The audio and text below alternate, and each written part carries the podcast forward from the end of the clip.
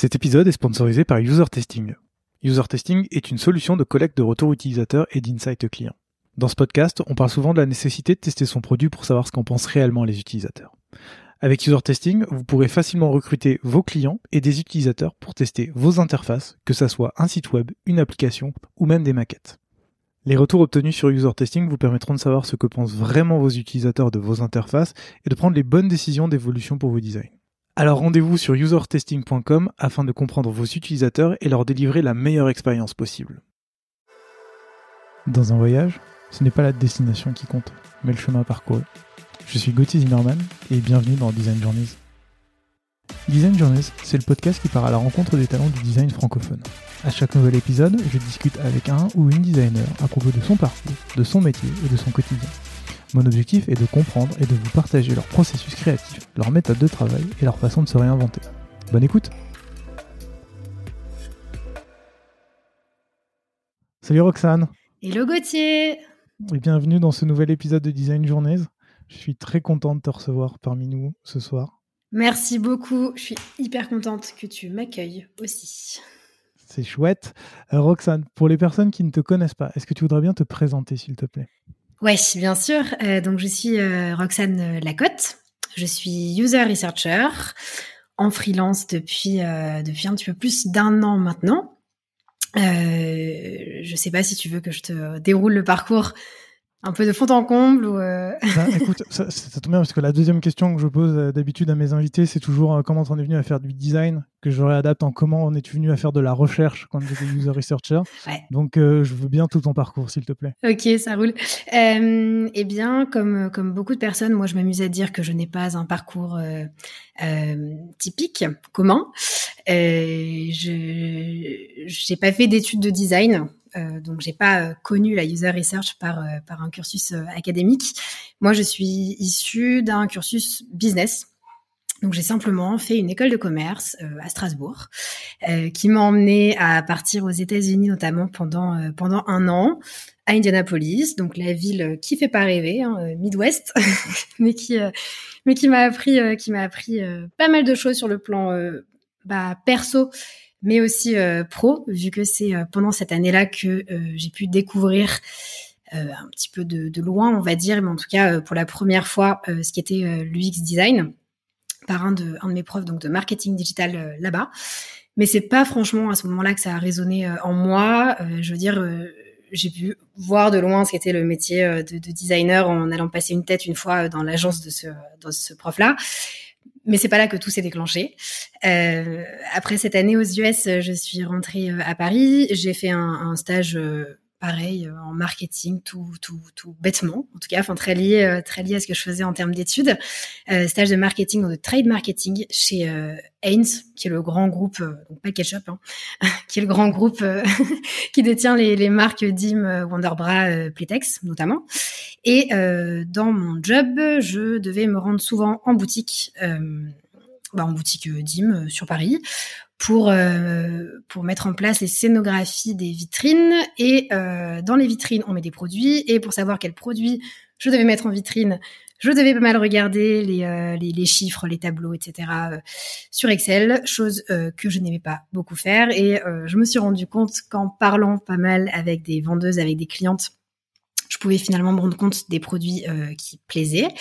Je me suis demandé si cette chose-là, c'est-à-dire parler avec des gens pour savoir ce qui allait, ce qui n'allait pas, euh, n'était pas un métier.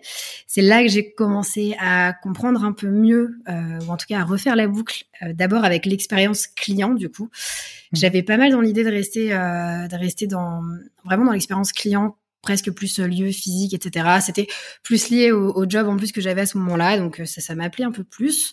Et, j'avais, euh, autant te dire, zéro notion de marketing digital, web, co. Euh, mais j'ai commencé à regarder un peu ce qui se faisait sur Paris en termes d'expérience client. Ça m'a fait dérouler vers l'expérience utilisateur et les quelques agences qu'il y avait à Paris autour de ça. Et j'ai donc décidé, en tout cas essayer euh, d'intégrer euh, l'agence Accence donc qui est une des agences pionnières en termes d'UX design en France.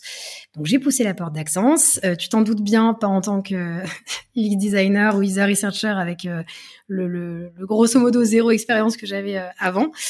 donc je suis d'abord arrivée en tant que chef de projet UX, donc avec pour objectif d'encadrer euh, les équipes euh, les équipes design donc euh, user enfin UX designer UI designer UX researcher donc d'encadrer on va dire leur leur travail de leur donner l'espace nécessaire pour qu'ils puissent faire ce dont bah, ce, dans quoi ils étaient juste très bons, c'est-à-dire leur taf, et, et, tout en faisant attention donc que, que toutes ces réalisations là bah, rentraient dans le dans le cahier des charges, dans le besoin en tout cas du client. Donc j'ai été euh, j'ai été chef de projet UX pendant environ euh, deux ans. J'ai beaucoup bossé avec des personnes hyper inspirantes, que ce soit en, UX design ou en UX research. Mais c'est euh, tout de même les user researchers avec qui j'ai pu bosser du coup en duo, qui me mettaient à chaque fois des grosses étoiles dans les yeux. Je trouvais le juste le métier incroyable, la valeur ajoutée incroyable sur tous les projets qu'on avait pu faire. Et, euh, et j'avais vraiment le ressenti que ça pouvait beaucoup euh, convenir à simplement à ma manière d'être euh, et à mes aspirations. Et j'ai juste demandé en fait une, un, changement de poste en pitchant un petit peu pourquoi. Je pensais que ça pouvait être intéressant. Je comprenais aussi que et c'est là en fait que, que, mon parcours devenait un peu intéressant. Tu vois, de me dire bah moi j'ai eu une vision assez business.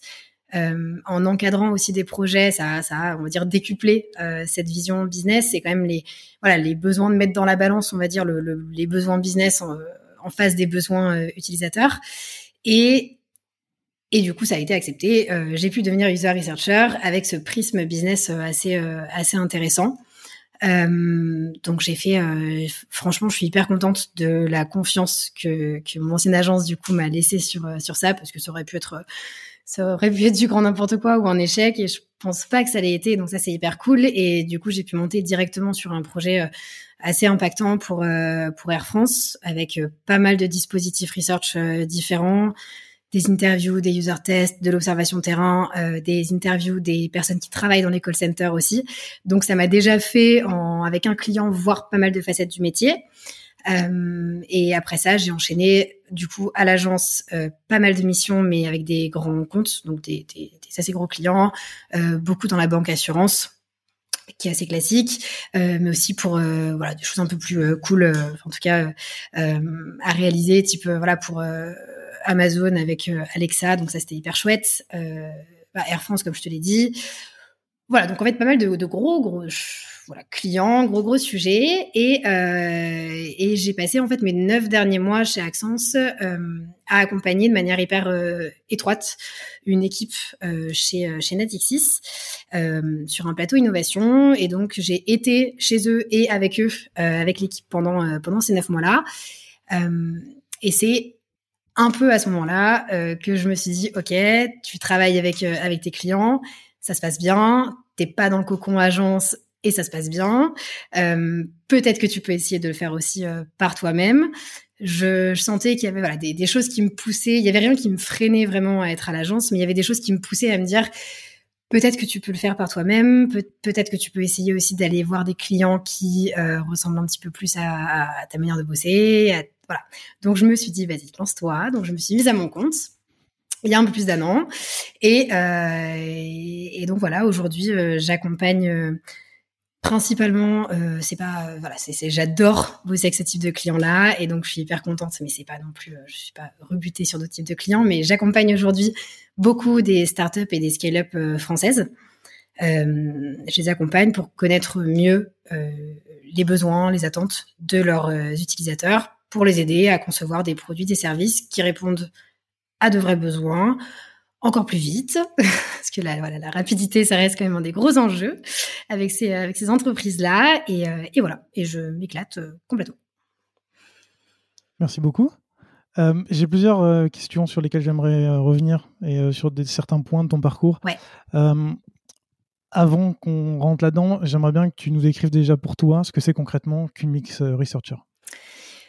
Alors, être user researcher, pour moi, c'est être euh, la porte vers les utilisateurs alors j'ai envie de dire de son client, mais de son entreprise, etc. être user researcher, c'est réussir justement à permettre aux autres équipes, que ce soit produit, marketing, growth, direction, de prendre des décisions un peu plus éclairées en prenant en compte euh, les besoins réels des utilisateurs, les comportements réels des utilisateurs. Donc un user researcher, pour moi, ça a simplement pour mission de pouvoir se dire, OK, on a des intuitions, elles sont peut-être très bonnes, elles sont peut-être euh, à challenger. Euh, comment on fait? Eh bien, la user research est une solution pour aller justement rechallenger ces intuitions-là et prendre des décisions produits, notamment, qui sont plus éclairées. Très clair, merci. Euh, tu l'as dit au tout début, tu es issu d'une école de commerce. Ouais. Euh, moi aussi, j'ai fait école de commerce, c'est pour ça que j'ai envie de, ah. poser une question là-dessus. Est-ce que tu penses que euh, ton parcours de marketing t'a aidé à faire de la recherche utilisateur et t'a donné les bases pour, pour avancer là-dedans? Alors, mes études de marketing en soi, j'ai pas envie de mentir et je vais te dire non. je pense pas que ce soit mes études en marketing qui aient fait quelque chose. Je pense que si j'avais fait des études en finance, enfin un cursus finance, ça aurait été la même chose. Euh, mais je pense que c'est plutôt, tu vois, vraiment la, notion euh, business, de se dire que on a beau euh, défendre les besoins de nos utilisateurs, on n'est pas non plus en train, enfin, on bosse pas dans une association à but non lucratif, et donc de fait, il faut qu'on fasse du business. Et je je pense que tu vois cette casquette plus euh, business me permet vraiment de se dire il y a les besoins utilisateurs soit mhm. on fait le max pour les écouter mais il n'y a pas que ça euh, il y, a, y a autre chose en face qui sont les besoins euh, business et comment on trouve la bonne balance à chaque fois il faut forcément qu'une décision qu'on peut prendre en faveur de l'expérience utilisateur puisse avoir, enfin répondre aussi à des enjeux business. Sinon, euh, sinon tout simplement on peut pas, on peut pas vendre le produit, on peut pas vendre le service. Donc je pense que c'est plus ça, tu vois, de me dire peut-être, euh, mais alors vraiment c'est une hypothèse euh, et, et, je dis pas que c'est vrai, mais peut-être et en me connaissant en plus, peut-être que si j'avais fait des études purement design, j'aurais moins eu cette casquette-là et peut-être que j'aurais été plus mhm. euh, à me dire ah, il faut vraiment qu'on fasse ça pour eux, c'est hyper important, c'est hyper important et limite à être frustrée, euh, triste si mes, euh, on va dire si, si, les insights que je pouvais ramener étaient pas pas pris en considération. Donc voilà, je, je pense que et c'est pour ça que la, tu vois quand, quand je te dis qu'un que les résultats d'une user research permettent d'aiguiller euh, des décisions produits ou des décisions euh, business, c'est vraiment ça. Tu vois, c'est pas forcément tout prendre au, pied de la lettre. C'est plutôt de se dire euh, voilà ce qui se passe. On, on, maintenant, maintenant, on, sait vers quoi on va. Quelle décision mhm. on peut prendre par rapport à ça tu vois, c'est pas juste se dire on a entendu que 6 sur 8 utilisateurs voudraient qu'on fasse ça comme ça et ben on le fait go et on réfléchit pas, tu vois. Donc voilà, je pense que moi c'est plus la vision business de manière générale, c'est pas forcément mes études marketing en soi qui font que, je pense. Ok, tu as plus appris sur le terrain, tout ce qui est euh, après euh, comment mener un test utilisateur. Enfin, on y reviendra, mais euh, comment faire un test utilisateur, comment discuter, comment faire des hypothèses. Oui, ouais, complètement, Est-ce que tu peux nous expliquer ce, passage de l'agence à, la startup à la scale-up? Qu'est-ce qui t'a donné envie de, qu'est-ce qui t'a donné envie d'y aller? Parce que je vais faire un peu du name dropping. tu as travaillé avec Swile, Itch et Agicap. J'ai reçu un invité de chaque, chaque entreprise. Ah. Je mettrai les liens dans la description pour ceux qui veulent en savoir plus sur ces boîtes-là. Et après avoir parlé avec, euh, avec chacun de mes invités, ce que tu expliquais tout à l'heure, c'est que c'est quand même des boîtes qui vont très vite, qui généralement n'ont pas vraiment le temps, qui n'investissent pas forcément dans la recherche, alors que les plus grosses entreprises peuvent ont généralement l'impression d'avoir les moyens de le faire et se permettre de prendre du temps dessus. Qu'est-ce qui t'a donné envie de te dire d'aller vers ces entreprises qui généralement considèrent la recherche comme euh, un peu le, maillon faible de, de, des métiers design et, euh, et, du coup qui doit passer à la fin Ouais, eh ben, franchement, c'est une super question. Euh, comment je suis passée à ça? Alors déjà, tu vois, moi, quand j'ai euh, quand je suis partie d'Axence, j'avais j'avais pas du tout un plan en tête. Hein. Je me disais pas mes clients ou alors mon client phare euh, mon client euh, target, c'est de la startup, de la scale-up. Pas du tout. Euh, mon client, c'était celui qui allait me donner de l'argent et me permettre de, me nourrir à la fin du mois. Donc j'étais ouverte à tout.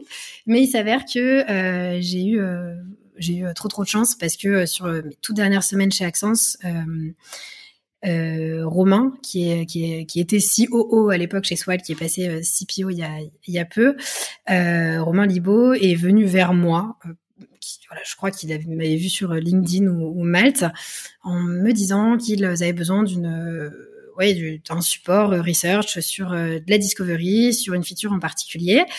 Euh, donc j'ai fait j'ai fait ma petite présentation. Je suis partie chez euh, Launcher à l'époque. Euh, leur présenter tout ça, mon petit protocole, ma petite méthodologie, très classique, on va dire, tu vois. Et, euh, et, et, bon, je me rappellerai toujours d'un truc avec avec Romain, enfin avec ouais, c'est qu'à ce moment-là, donc je leur fais ma presse et puis il me dit, écoute, faut qu'on soit clair dès le départ. chez nous, c'est no bullshit. Voilà. Donc euh, là, tu nous parles, euh, moi ça me parle, euh, on peut essayer. Donc bref, on s'est lancé, mais je me suis gardé en tête, ok, on se connaît pas, il me dit direct no bullshit. Bon, mais j'ai parlé comme ça, tu vois, enfin un client m'avait jamais, tu vois, ça se franc parler un petit peu que moi je connaissais pas du tout quand je bossais avec avec des boîtes un peu plus classiques, on va dire. Et donc moi j'ai bossé deux mois D'abord donc avec Launcher, avec ma méthodologie toute bien faite, carrée, etc. Et et en mode mission, tu vois, ça passait bien parce que c'était euh, deux mois de discovery, tout était assez euh, assez clair. On a appris des, on a eu des enseignements euh, assez ouf. On a fait des personas, des customer journées. on a priorisé tout ce qu'on pouvait apporter comme comme amélioration, etc., etc. Donc bref, hyper clair, ça passait bien. Euh, et, et, en fait, là où je veux en venir, c'est que tu vois, quand je suis revenue chez Swile, du coup, après, pendant euh, neuf mois, donc quand ils ont euh, changé de nom, etc., et que je les ai accompagnés, là, je me suis dit, ok, ma grosse, tu vas, tu vas laisser tomber, tu vas laisser tomber tes méthodologies construites au, jour près, machin, les trucs que tu as appris, vus et revus pendant des années, parce que ça passe pas, ça marche plus, t'as pas le temps, on n'y croit pas. Donc bref, je pense qu'on va en parler dans un deuxième temps, mais en tout cas, tu vois, donc pourquoi je suis allée vers euh, ce type de client-là Déjà, c'est euh, ben, j'ai eu la chance que Rome euh, vienne vers moi. ensuite, ensuite, j'avais écouté un podcast de Julien Pelletier qui était head of product euh, super bêtise ou head of design euh, head of product, head of product design. Bah voilà comme ça bon, à l'époque. Donc euh, j'avais écrit un petit message après en mode ah, tu parles research dans ton podcast écoute si tu veux qu'on en discute il y a pas de souci on a parlé. Et donc j'ai fait une mission pour eux ensuite. Et, et tu vois je, je, sais pas il y avait il y avait une dynamique et et j'avais l'impression que même en cours de projet en, en quand j'étais en train de donner des insights, je voyais des, gens derrière qui s'activaient, qui étaient, qui étaient chauds pour que les choses changent, qui étaient sur dispo, etc. Euh, honnêtement, j'avais moins l'habitude de voir ça avec le type de client avec qui je bossais avant. Et, euh, donc, c'était une, évidence totale euh, par le fit qu'il y avait eu déjà initialement entre entre les équipes avec qui j'avais bossé chez Swile et et par le produit et par plein de choses ça a été une évidence de retourner avec eux pendant pendant plusieurs mois quand quand ils me l'ont proposé. Et, euh, et, et, en ayant été baigné euh, dans, dans cet univers-là, euh, tu vois, enfin, il y a, y, y a, une des valeurs de, chez Swile qui est, euh, on est des doers, euh, c'est vrai. Je suis devenue une énorme doers en, en étant avec eux aussi. Et, et tu vois, j'ai plus envie de, de perdre ça parce qu'il y, a une dynamique de fou dans ce type d'entreprise-là. je trouve que c'est des boîtes où tu vois très rapidement aussi l'impact que la user research peut avoir. Donc, il faut beaucoup plus batailler pour euh, pour mettre les choses en place, pour que tu vois, pour que ça change, parce que ça va tellement vite. Donc, tu peux même pas te poser deux secondes pour dire, ok, quels sont les process aujourd'hui, qu'est-ce que ça peut être demain, euh, est-ce qu'on essaie, est-ce qu'on essaie pas? C'est beaucoup plus compliqué, évidemment, mais euh, mais ça en vaut la peine parce que dès que les choses changent un petit peu, tu sens que tu apportes de l'impact positif aux équipes avec qui tu bosses et, voilà, ça va ça va hyper vite et et, ce type de boîte là me plaît aussi parce qu'au final c'est des, des entreprises qui sont ok pour qu'on essaie des choses qui sont pas dans le cadre, tu vois et donc qui sont pas choquées euh, et qui sont surtout très demandeuses.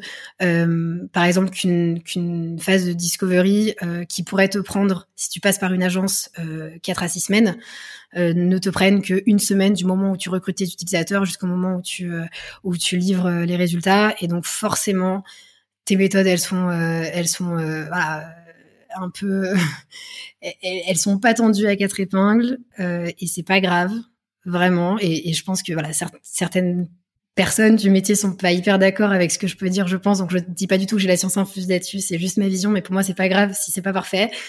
Et, euh, et voilà. Donc euh, j'aime bien le terrain de jeu qu'on peut avoir en tout cas dans ces boîtes-là parce que ça va vite et qu'on peut essayer des choses intéressantes. On, reparlera tout à l'heure un peu de, justement tout, tout, ce que tu proposes et comment tu travailles. Mais euh, du coup, si je comprends bien, tu dirais que dans, dans, les startups, c'est euh, c'est quoi? C'est un petit peu plus compliqué de vendre de la recherche au départ, mais une fois que tu as mis un pied dans l'entreprise, c'est beaucoup plus simple de leur vendre des méthodologies une fois que tu leur as montré une, une première fois que ça marche et euh, ce que ça peut apporter? Ouais, bah, tu vois, il y a la vision de la user research aujourd'hui, c'est encore, euh, c'est hyper académique, euh, ça prend du temps, ça va forcément ralentir le cycle de conception. Euh, c'est très vu, enfin tu vois, c'est un peu, c'est le, chiffre, la data, le quanti est hyper attendu. le quali on a un peu l'impression, alors je dis on, mais en tout cas certains certains profils dans, dans les entreprises en particulier, tu vois, on a un peu l'impression que bah c'est justement c'est du bullshit, ouais, on parle avec des gens, d'accord, mais bon, euh, voilà, ça prend du temps. Euh. Donc tu vois ce, ce travail-là de dire, ok, euh, voilà tout ce qui est possible de faire, voilà pourquoi c'est intéressant de le faire. Non, ça prend pas trop à comment tu fais Comment tu fais justement de manière concrète euh, pour les gens qui nous écoutent et qui voudraient un peu mettre en place la, la, user research dans leur entreprise Comment tu fais justement pour euh, justifier et dire bah non en fait c'est pas du, blabla du bullshit, c'est ça sert et ça marche vraiment? Euh, Je pense que chez Swile c'est peut-être le cas le plus concret que que j'ai à partager. J'ai utilisé, on va dire, trois, trois petits trucs euh, en particulier, le premier, c'est euh, quand je suis arrivée, j'ai passé un moment en visio, parce que bon, c'est en plus euh, fin de premier confinement, enfin je sais plus exactement, mais on était encore en télétravail, donc j'ai passé une heure en visio avec, tu vois, une petite dizaine de personnes qu'il fallait que j'ai, on va dire, de mon côté, tu vois. Donc j'ai passé voilà cette petite heure au téléphone euh, pour savoir euh, bah, déjà euh, quel était leur taf. Tu vois, j'ai fait un peu de user research sur les gens qui bossaient finalement chez Swile, tu vois, quel était leur taf, quel était leur, leur passé, les anciennes boîtes dans lesquelles ils ont été, s'ils avaient déjà collaboré avec des user researchers ou pas, si oui, ce que ça leur avait apporté et peut-être ce qu'ils auraient aimé avoir en plus, qu'est-ce qu'ils comprenaient de mon taf, qu'est-ce qu'ils qu'est-ce qu'ils pensaient que je pouvais leur apporter? Et tu vois, c'était des profils évidemment du produit, euh, donc tu vois du product designer, euh, lead dev, euh, mais aussi profil marketing, euh, COO. Tu vois, j'avais besoin de me rapprocher vraiment des personnes avec qui euh, j'allais euh, j'allais bosser et vraiment celles à qui je pouvais apporter de la valeur. Donc ça m'a donné des premières bases, des premières pistes. Et ensuite, ce que j'ai fait chez Swile, c'est que j'ai organisé un meet-up interne assez vite, hein, deux trois jours après être arrivé, euh, en invitant toute la boîte, en disant voilà, euh, je vous propose euh, juste vous expliquer un petit peu euh, ce que c'est la user research parce que c'est pas connu comme métier, donc c'est peut-être cool qu'on en parle là, au moins si vous avez des questions après, au moins vous savez à quoi je sers, quoi, tout simplement. et vu que tu vois en plus la boîte est entre Montpellier et Paris. Euh, c'était important, tu vois. Je pense que même euh, les, les, personnes du, euh, du, du care, enfin du support, m'identifient parce que c'est des personnes avec qui je serais amenée à travailler après. Donc voilà, tu vois, j'ai fait ce petit meet-up là juste pour dire un peu, bah voilà à quoi je peux vous servir, euh, voilà ce que je fais, voilà ce que je fais pas. Voilà, je je suis pas data analyst, donc je suis pas product designer. Donc moi, je vous aide sur les problèmes, mais je vous aide enfin je vous aide sur les solutions mais je conçois pas les solutions. Voilà donc tu vois ça permettait de, de dresser un peu un, un, tableau. Et ça a permis à pas mal de personnes finalement de venir me parler après etc euh, et euh, troisième chose que j'ai fait c'est que j'ai directement pareil quand je suis arrivée euh, mis en place un weekly research. Donc toutes les semaines euh, alors j'ai envie de te dire qu'il y a un sujet euh, dans le pipe ou pas, mais il y avait tout un sujet dans le pipe, donc toutes les semaines. Euh, il y avait la weekly research, euh, j'avais mes, on va dire, 10 invités un peu classique qui était là tout le temps. Et euh, c'était ouvert à tous. Et du coup euh, je partageais l'agenda le lundi. Euh, voilà on va parler de ça. Ça c'est terminé. Ça c'est en cours. J'ai besoin de vos hypothèses ou de vos idées là-dessus. J'ai regardé des recordings sur tel moment du parcours. Ça peut être intéressant qu'on lance une research. Donc je pinguais deux trois personnes pour qu'on en parle.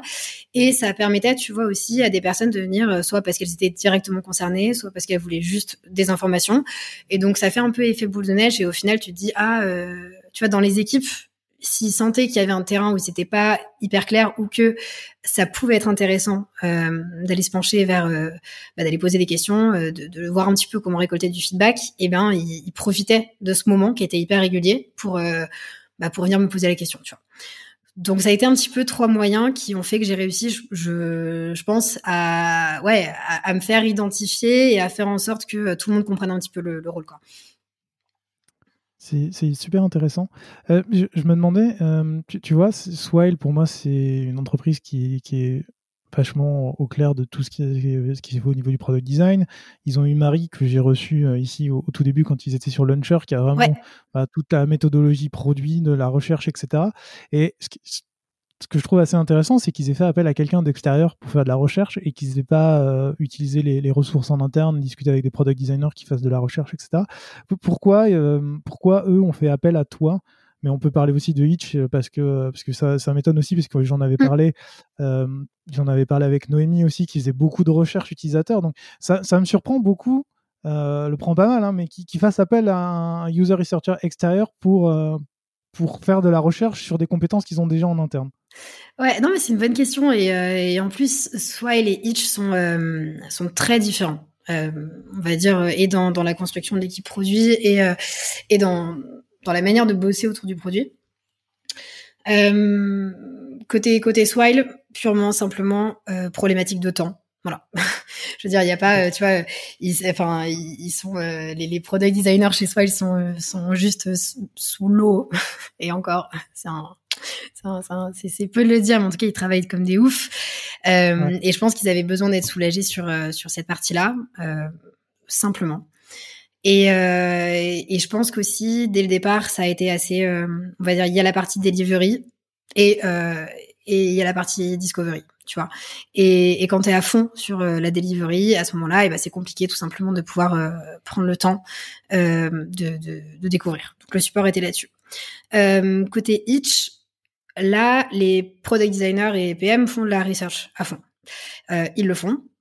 Mmh. Mais euh, il y a, alors tu vois, sur l'accompagnement que j'ai fait avec eux euh, en mars dernier, il y avait besoin de justement sortir un peu la tête de l'eau et de se dire, ok, nous on a chacun notre vision du moment du parcours, notre prisme sur sur sur le moment, et ce serait bien qu'une personne externes, neutres, viennent euh, rechallenger tout ça et nous donner une vision plus globale.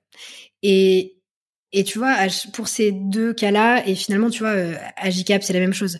Euh, Agicap, donc moi, j'ai aidé l'équipe produit à monter en compétences en user research, tu vois, à se sentir juste plus à l'aise euh, et à avoir tous, on va dire, un, niveau de connaissance qui soit, qui soit le même pour euh, bien mhm. taffer ensemble et puis pour euh, bien scaler euh, par la suite.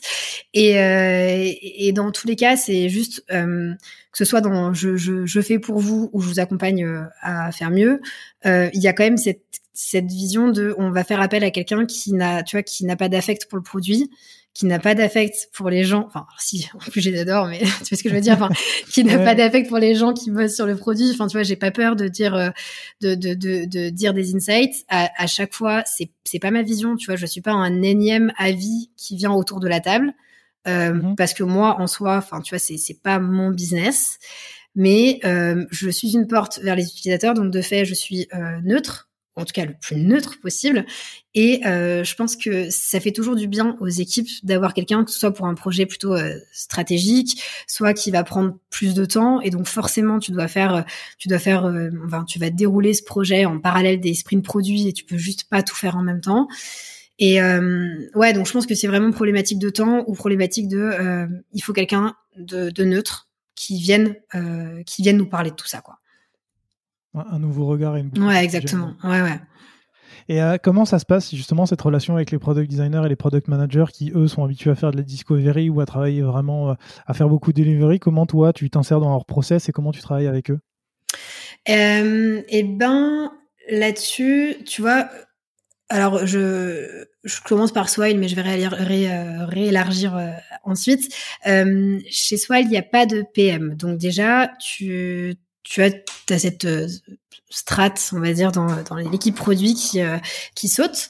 Et donc, la manière tout simplement de bosser euh, avec donc product design et dev, du coup, chez Swile, en tout cas, ça me permettait d'avoir enfin en tout cas de, dépasser vraiment du cadre user research euh, tu vois sur sur une mission assez enfin sur une mission sur une manière de bosser assez classique c'est beaucoup main dans la main avec les product designers euh, et ensuite main dans la main avec euh, avec le PM. Mais au final, tu tu t'es pas en tant que user researcher beaucoup, euh, t'as pas beaucoup d'interaction avec la partie, euh, enfin avec les devs, tu vois. Et chez Swell, ce qui était hyper cool, c'est que ça me permettait finalement de pouvoir bosser avec les product designers, notamment c'est tout bête à dire, hein, mais pour la compréhension des flows, etc. Tu vois, sur que ce soit sur un, un, produit déjà existant, mature, enfin sur un site développé, etc. Enfin, le product designer a beaucoup plus d'expérience et de connaissance des flows que moi, donc c'était juste ouf de pouvoir bosser avec eux. Et euh, par la suite, mes insights, tu vois, je faisais pas simplement une presse euh, en disant euh, voilà ça c'est bien ça c'est pas bien. Enfin je grossis le trait évidemment.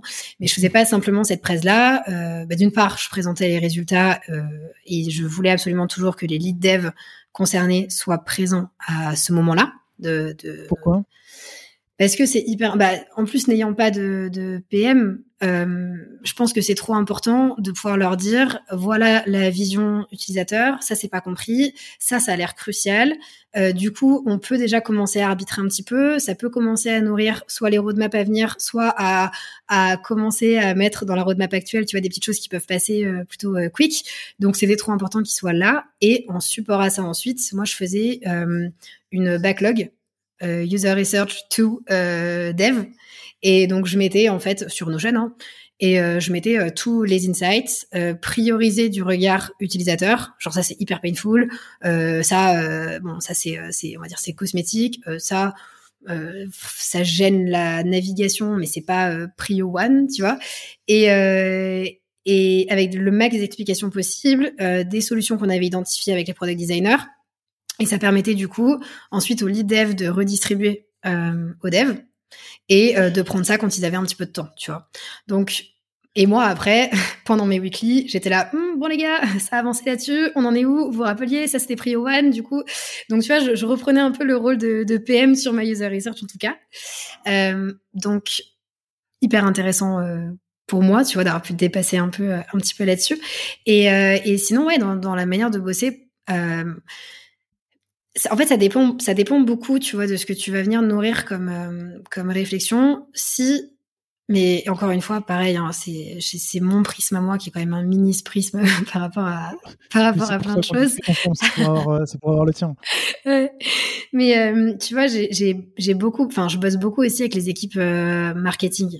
Euh, tu vois, pour moi, la user research, ça appuie pas uniquement l'équipe produit. Euh, c'est ce qui est le plus clair euh, à voir, mais c'est pas tout.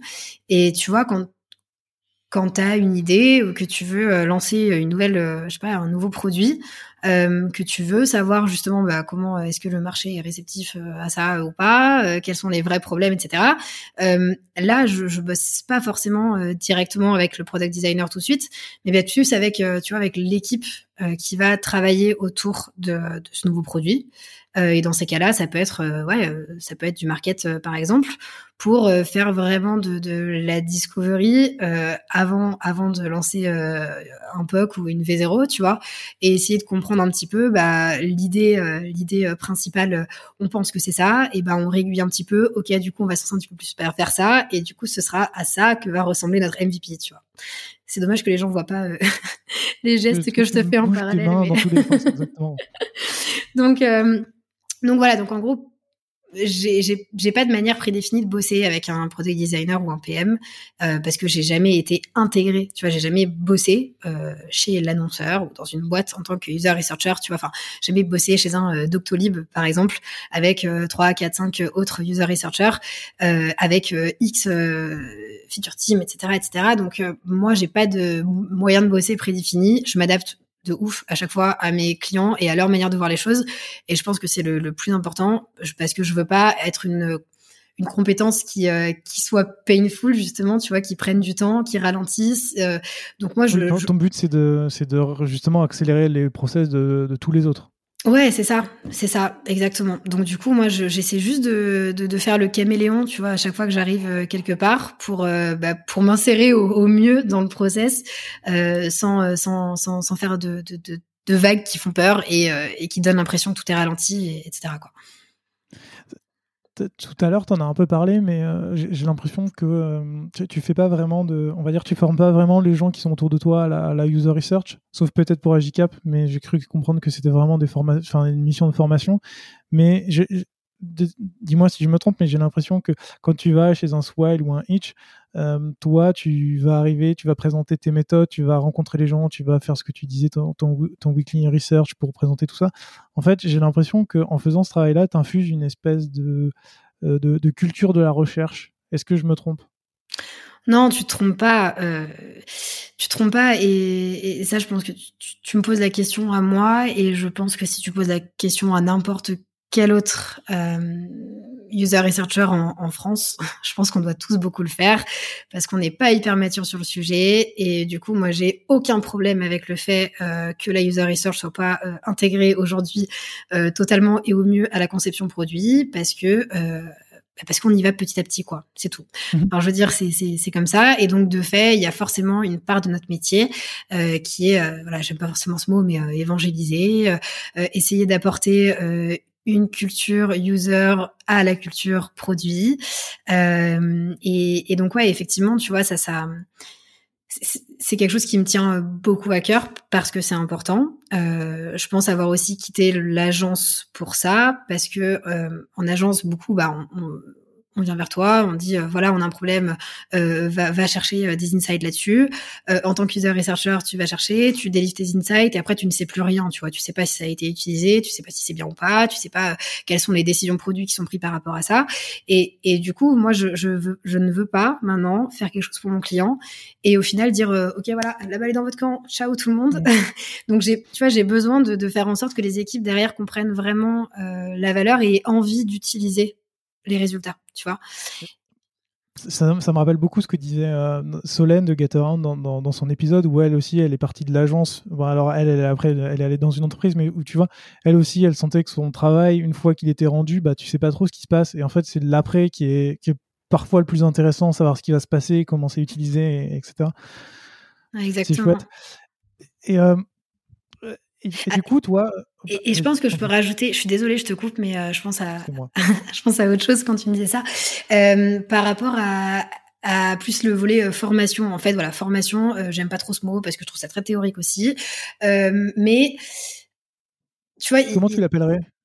Bah, monter en compétence, je sais pas, mettez-vous tous à l'aise, un truc comme ça. mais, mais tu vois, c'est juste de se dire que, enfin, euh, à JCAP, l'idée, je trouve, est hyper cool. Euh, Luc, bah, Luc, hein, que tu as vu la semaine dernière, est venu euh, est venu vers moi en, me disant écoute euh, on a on a plein de très bons profils euh, product designer PM euh, chez Agicap. Et, et, et, chacun est normal a un passé différent un vécu différent et un stade différent dans la boîte par rapport à sa feature etc etc on aimerait bien avoir juste une mise à niveau une mise en commun de la connaissance et qu'on soit, tous chauds de pouvoir adopter des tu vois des process c'est un grand mot mais tu vois une manière de penser pourquoi pas un outil demain qui nous permette d'aller euh, plus loin, de pouvoir accueillir des nouvelles recrues et de savoir dans où est-ce qu'on se positionne par rapport à ça, etc., etc.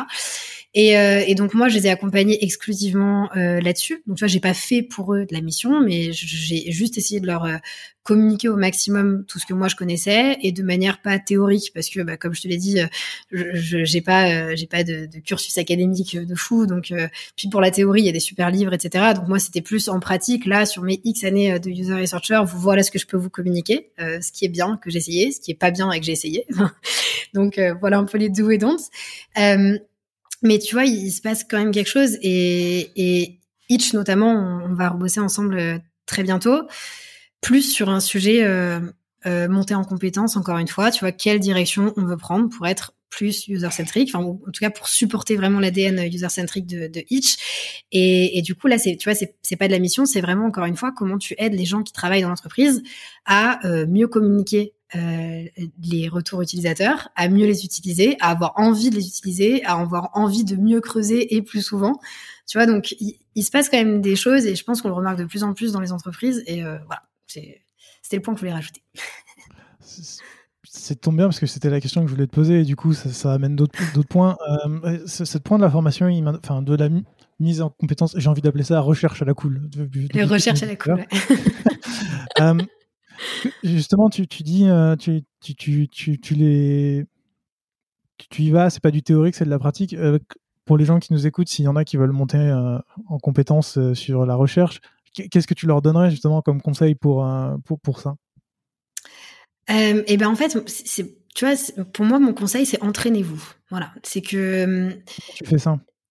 Bah, tu vois, il y a eu un moment assez euh, assez chouette pendant la formation à JCAP notamment.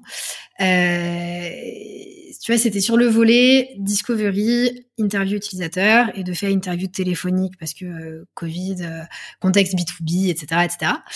Et ce qu'on a fait, c'est qu'on a, j'ai, tu vois, fait mes quelques slides sur comment euh, mener une interview, euh, qu'est-ce que euh, voilà, comment tu mets quelqu'un à l'aise pour débuter ton call, comment tu structures ton échange, quel type de questions tu peux poser, comment tu les poses, comment tu poses pas tes questions pour pas les viser, etc. Et ce qu'on a fait à la session suivante, c'est qu'on a écouté une interview air call qui avait été fait avant la formation. Donc euh, une personne, euh, tu vois, euh, une personne de l'équipe produit avait fait cette interview et, du coup on était tous là à prendre des notes. J'aurais dit alors vous en avez pensé quoi? C'est quoi les axes d'amélioration? Qu'est-ce qui était bien? Qu'est-ce qu'il aurait dû changer? Où est-ce qu'il aurait pu creuser, etc., etc. Et après on a mis cette même personne dans une salle et il a refait une interview, tu vois, qu'on a écouté en live. Et donc là pareil même exercice, on prenait nos petites notes, qu'est-ce qui est bien, qu'est-ce qui pourrait être amélioré, etc., etc. Et juste là le gap était fou, mais vraiment fou entre les deux. Et et, tu vois, quand je dis entraînement, bah c'est ça. C'est, je pense qu'il y a, il y a, ces, choses très théoriques euh, dans le fait de mener une discussion avec un individu euh, qui est un qui est un humain, qui n'est pas pareil que tous les autres êtres humains de la Terre et qui va pas te répondre de la manière que tu vas attendre. Comment tu fais pour essayer de, puiser au max dans cette discussion? Euh, Où est-ce que tu t'arrêtes? Où est-ce que tu dis voilà Enfin, donc tu vois, il y a ces petites notions de base à avoir, mais après c'est clairement euh, c'est clairement de, la pratique et faut oser le faire. Et, tu vois, je sais pas si, euh, enfin, je sais pas moi quand j'étais petite, enfin plus jeune, euh, téléphoner, enfin c'était l'enfer, tu vois. Je, je, m'entraînais à répéter. Tu sais, je sais pas ton premier job, tu vois, où tu dois appeler, euh, je sais pas un prestataire, quelqu'un pour la première fois, tu répètes, t'es pas bien, enfin tu bégayes et et bah voilà, moi je suis passée de ça à je passe 20 calls en, en deux jours j'exagère, en quatre. et, donc forcément, c'est de la pratique. Donc voilà, moi je pense qu'il faut, je pense qu'il faut s'entraîner et le faire, et le faire au maximum et le faire à deux, tu vois, et mm. se dire qu'on peut accepter du feedback, euh, peut-être savoir donner du feedback aussi à ses collègues pour euh, pour dire bah écoute, peut-être que là tu aurais pu faire différemment, euh, voilà comment je l'aurais fait, etc., etc. Je pense que je pense que c'est bien. Et puis euh, s'organiser peut-être euh, même des, ouais, des, des, sessions de critique de temps en temps, mais euh, critique positive encore une fois, dire ah bah voilà, j'ai fait des, des interviews sur tel sujet parce que je voulais savoir mieux comment, je sais pas, telle chose s'est passée sur le parcours, et, et peut-être expliquer un petit peu comment on a fait, et peut-être que les autres personnes de l'équipe peuvent venir challenger ça. Enfin, je pars du principe que les gens ont eu des vies antérieures ont, ont déjà travaillé avec des user researchers ou ont déjà fait de la recherche et il faut grave partager là-dessus et ouais, se, challenger et se lancer en fait. Mais bon, encore une fois, attention, hein, je ne dis pas, euh, je ne dis pas que le métier de user researcher est un métier que tout le monde peut faire, mais je pense que tout le monde peut faire tout de même euh, de la user research, peut prendre son téléphone et parler à un utilisateur. Et pour ça, il y a des clés pour le faire. Quoi. Mais euh, c'est, pas mal de questions euh, qui sont que toi, quand tu fais de la recherche utilisateur, est-ce que tu, te mets en équipe avec quelqu'un qui va aussi t'aider à débiaiser tes questions, qui va euh, challenger ce que tu fais, qui va écouter ce que tu fais, ou euh, comme tu le disais tout à l'heure, c'est un problème de temps et comme tu es là pour les aider, tu fais tout toute seule dans ton coin? Euh, eh bien, j'aimerais te dire que dans un monde idéal, ce serait génial que j'ai tout le temps quelqu'un avec moi, qu'on soit deux, et qu'on puisse effectivement euh, se challenger, euh, tout ouais, enfin réfléchir, tu vois aussi, à se dire, moi j'ai j'ai compris ce point de telle manière, est-ce que tu l'interprètes comme moi ou pas? Et tu vois, ce biais d'interprétation, il est énorme, donc effectivement, bosser seul, c'est c'est moins euh, stable, moins rassurant, et ça c'est juste euh, humain c'est dommage, mais c'est comme ça. Donc, euh, j'aimerais beaucoup bosser à deux avec quelqu'un. Je parle d'un autre user researcher, tu vois, par exemple, ou euh, product designer, euh, tout le temps le même, tout ça, tout ça. Mais malheureusement, comme tu le dis, pour des contraintes de temps, c'est pas toujours évident. tu vois, chez, chez Swile ou Itch, Euh, moi, ce que j'incitais à faire au max, c'était si j'ai des interviews, vous avez les horaires, vous me rejoignez. Je suis dans telle salle où euh, ça se passe sur tel mythe et venez écouter. Voilà, venez juste écouter. On débriefe, on débriefe après, etc. Et ça, ça aide. Ça aide, ça aide tellement. En fait, ça aide déjà euh, directement la personne qui se joint, qui se joint au call, et ça aide aussi beaucoup derrière et moi dans l'analyse aussi à comprendre qu'est-ce qui est important pour la personne pour qui je fais ça. Euh, qu'est-ce qui résonne le plus. Et euh, tu vois donc il y, a, voilà il y a deux choses comme ça. Et puis ensuite euh, bah, product design notamment chez Itch euh, tu vois il y a Polo notamment avec qui avec qui je faisais pas mal d'interviews. Et donc il venait aussi mais plus en écoute active pour que derrière mmh. on puisse on puisse réfléchir et que ça vienne le nourrir en fait directement. Mais sinon dans le quotidien j'ai envie de te dire que je suis je, je, je gère tout euh, tu vois, chez euh, chez Swile, euh, je, je, recrutais mes, mes utilisateurs, je faisais mes mes NDA avec le légal pour pour pouvoir les contacter sans souci. je passais mes entretiens, je faisais ma prise de notes en live toute seule, analyse, récite, voilà. Donc tu vois, c'était je prenais tout en charge parce que je pouvais pas les embêter en dire bah, viens me prendre des notes pendant que je fais ça, pas le temps quoi. Ouais, je comprends. je te pose la question parce que moi, c'est aussi quelque chose que j'ai remarqué dans, dans, mon, dans, mon, quotidien de product designer, c'est que quand tu, quand tu le fais avec quelqu'un d'autre, déjà, tu, tu, limites tes biais. Moi, je veux le voir, je suis toujours avec un product manager euh, ou, ou, une product designer euh, avec moi, ou même on était généralement trois, enfin, tu vois. Euh, c'est vachement bien pour débiaiser, pouvoir challenger, se rendre compte ce qui va, ce qui va pas. Mais... Et puis ça permet aussi de faire, comme tu le disais, de je sais que tu n'aimes pas ce mot-là, mais de l'évangélisation et de permettre de montrer aux gens ce que tu, comment tu peux en fait retirer de la, de la matière dans tes entretiens. Tu as parlé de recruter tes utilisateurs. Euh, et je pense qu'avant de parler d'utilisateurs, on pourrait parler d'une autre notion qui est les mmh personas. Tu en as mmh vaguement parlé au tout début. Est-ce que tu pourrais nous expliquer et expliquer à ceux qui ne savent pas ce que c'est, ce que c'est qu'un persona? Euh, Un persona UX, parce qu'il y a une différence déjà entre persona marketing euh, et persona UX. Donc un, persona UX, c'est une représentation euh, d'une population d'utilisateurs cibles qui va venir euh, cristalliser des comportements à un instant T. Voilà. donc c'est-à-dire que on va avoir un, persona, pas forcément, je grossis les traits, hein, mais le vieux, le jeune, la fille du Nord, euh, le mec du Sud, euh, voilà. Bref, c'est c'est pas sur des critères sociodémographiques euh, qu'on va venir les chercher, mais vraiment sur des comportements par rapport à notre produit, à notre service ou dans la vie en général. Donc c'est peut-être, je sais pas, une personne qui va être euh, je sais pas, je, je, je prends les rap. Enfin, par exemple, sur Itch, euh, on peut avoir euh, le, le, le fêtard qui euh, prend Itch pour rentrer de soirée à 5 heures du mat. et bah, le fêtard qui prend Itch pour rentrer de soirée à 5 heures du mat, il a un comportement particulier, il a des besoins particuliers, il paye d'une manière particulière. Potentiellement, ils sont deux trois dans le Itch et du coup, ils vont payer en cash et se partager la note. Mhm. versus versus une personne qui va être, je sais pas, aide à domicile donc euh, l'aide à domicile qui vit euh, qui vit en banlieue, et eh ben euh, elle, elle va pas avoir les mêmes comportements sur le produit que que le fêtard.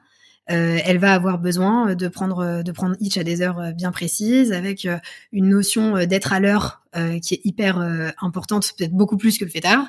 Donc là, c'est vraiment lié à des comportements. Donc c'est en gros des, des petites fiches, c'est des outils qui vont venir cristalliser des comportements d'une population cible. Et justement, comment tu comment tu les construis ces personnes eh bien, euh, il y a plusieurs manières de faire. Euh, la manière la plus stable, pour moi, c'est euh, de, faire des interviews, beaucoup d'interviews, de se baser un peu, de, de prendre, on va dire, des, construire un fichier client. si on est sur des clients et pas sur des prospects, hein, construire un fichier client avec les critères qui représentent le mieux, selon nous, en réfléchissant du coup beaucoup avec le client, qui représentent le mieux toutes les différentes populations utilisateurs qu'on peut avoir et d'en appeler pas mal, c'est-à-dire peut-être entre 20, 30, 40 sur la base d'un même script d'entretien qui va venir vraiment dérouler toute l'expérience de bout en bout du moment euh, où tu as, euh, enfin toute l'expérience qui nous intéresse, mais par exemple si je reprends euh, Itch, du moment où tu as réfléchi à prendre un VTC jusqu'au moment où tu es parti de la voiture et que tu as oublié ton sac. quoi. Voilà. Et, et prendre vraiment tout ça avec toutes ces personnes qui viennent représenter tous nos différents type d'utilisateur du coup à ce moment-là. Et, euh, et ensuite, il y a un, exercice qui n'est pas très simple à faire, c'est-à-dire d'essayer de trouver des variables. Donc tu vas te dire, dans les 20, 30, 40 entretiens que j'ai fait, pour moi, il y a 5, 6 euh, variables qui sont euh, déterminantes. Euh, je prends la mmh problématique du temps. Euh, une variable, ça pourrait être j'ai toute la journée devant moi versus je dois absolument arriver à l'heure. Donc ça, ça va être une variable. Et l'idée, ça va être d'aller positionner toutes les personnes que tu as interrogées sur les différentes variables que tu as, que as identifiées. Et, là, il se passe assez, enfin, quelque chose de normalement assez magique. Tu te rends compte que tu as des groupes qui se créent. Et là, tu te dis, waouh, ces groupes, ça peut me faire des personas. Et, euh, et voilà. Donc là, c'est la méthode, la méthode vraiment euh, research où tu vas construire tes personas en ayant parlé avec de vraies personnes qui rentrent dans euh, tes utilisateurs cibles. Très important. Et euh, seconde manière de faire, euh, je pense que tu connais bien, c'est des proto-personas. Donc là, tu tu vas pas forcément aller parler avec euh, avec des utilisateurs, tu vas utiliser euh, la connaissance que que les équipes ont des users. Donc tu vas co-construire euh, des profil type, enfin des personas, mais avec des personnes de l'équipe, que ce soit de l'équipe produit, euh, par exemple du, du, CSM, du care, euh, des, des, sales, enfin toute personne qui peut avoir quelque chose à te raconter et qui connaît et qui a des interactions avec le client. Et, euh, et tu vas venir construire ce profil avec eux. Forcément, euh, c'est plus biaisé, c'est moins vrai parce que euh, tu as, tout, as toute la perception là interne, etc., qui, qui est revenue, la, la, couche, on va dire, business justement, qui est par-dessus ça mais c'est déjà un outil, je sais pas ce que tu en penses, mais tu vois, c'est déjà un outil qui peut t'aider à avoir une conception qui soit plus centrée autour de ton utilisateur, à garder en tête euh, pour qui tu fais les choses. Et, euh, et tu vois, notamment chez Swile, on, pour des problématiques de temps, euh, on, on, a, on a construit des proto-personas pour euh, beaucoup de cibles. Euh, différentes.